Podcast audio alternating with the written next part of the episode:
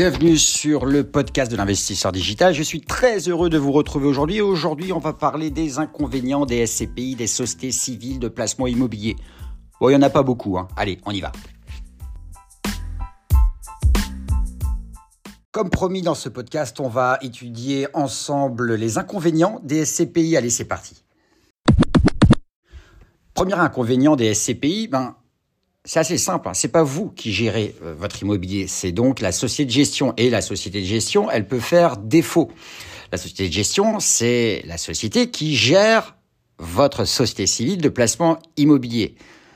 Toutefois, pas de panique, ça arrive ultra rarement. Et si elle venait à défaillir, la gestion de celle-ci serait transférée, dixit le législateur, à une autre société de gestion qui serait agréée par l'AMF.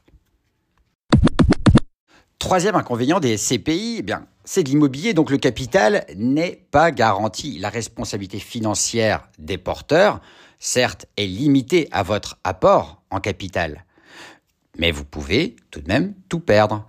Toutefois, pas de panique là encore, si vous avez bien mutualisé votre risque au niveau géographique et au niveau typologique, c'est-à-dire si vous avez investi dans différents types d'immeubles, par exemple des immeubles de santé, des immeubles de bureaux, des entrepôts, etc., que sais-je, si vous avez investi également dans des CPI françaises ou européennes, qui investissent par exemple en Allemagne, aux Pays-Bas, en Angleterre, en Estonie, eh bien, votre risque sera tout de même très, très limité.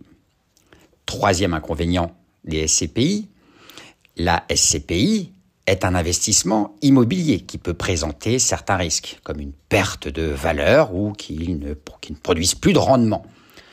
Toutefois, comme je vous l'ai dit à l'instant, la répartition géographique, par exemple les investissements qui sont faits en Ile-de-France, dans les grandes métropoles, style Lyon, Bordeaux, Marseille, etc., et encore la diversification dans la typologie d'immobilier, permet de limiter ce risque. Quatrième inconvénient des SCPI, la revente des parts n'est pas garantie. Elle peut donc varier en fonction de l'évolution du marché de l'immobilier et des parts de SCPI. Toutefois, il existe de plus en plus un marché secondaire, notamment dans les sociétés de gestion qui ont pignon sur rue depuis longtemps, qui organisent en fait l'achat et la cession des parts. Donc il faut bien avant d'investir dans une SCPI, bien analyser si la société de gestion gère effectivement un marché secondaire entre des possibles revendeurs de parts et des acheteurs. Notre inconvénient des SCPI, c'est que ce n'est pas un placement réellement liquide. En effet, le placement SCPI doit se faire dans une optique de long terme. Il faut se projeter je dirais au moins entre 8 et 10 ans minimum.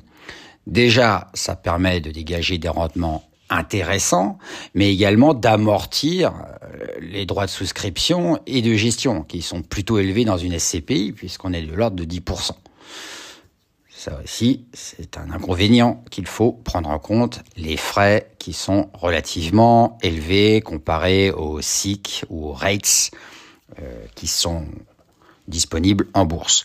Donc, acheter des parts de SCPI doit se faire dans un projet de long terme. Si vous avez besoin de dégager du cash dans les 2-3 ans à venir, ne placez pas votre argent en SCPI. Enfin, dernier inconvénient, méfiez-vous de la fiscalité euh, de l'immobilier et notamment sur les SCPI. En fait, la fiscalité des SCPI, elle est calquée sur l'immobilier en direct, donc il n'y a pas vraiment de changement à ce niveau-là.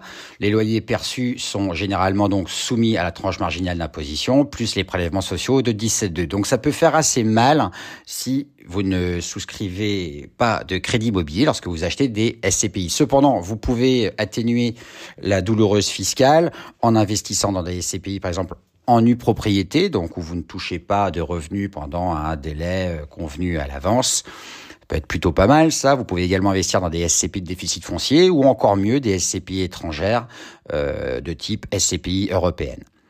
Voilà, j'espère que ce podcast vous aura intéressé. Je vous dis à très bientôt pour un nouveau podcast. Allez, ciao ciao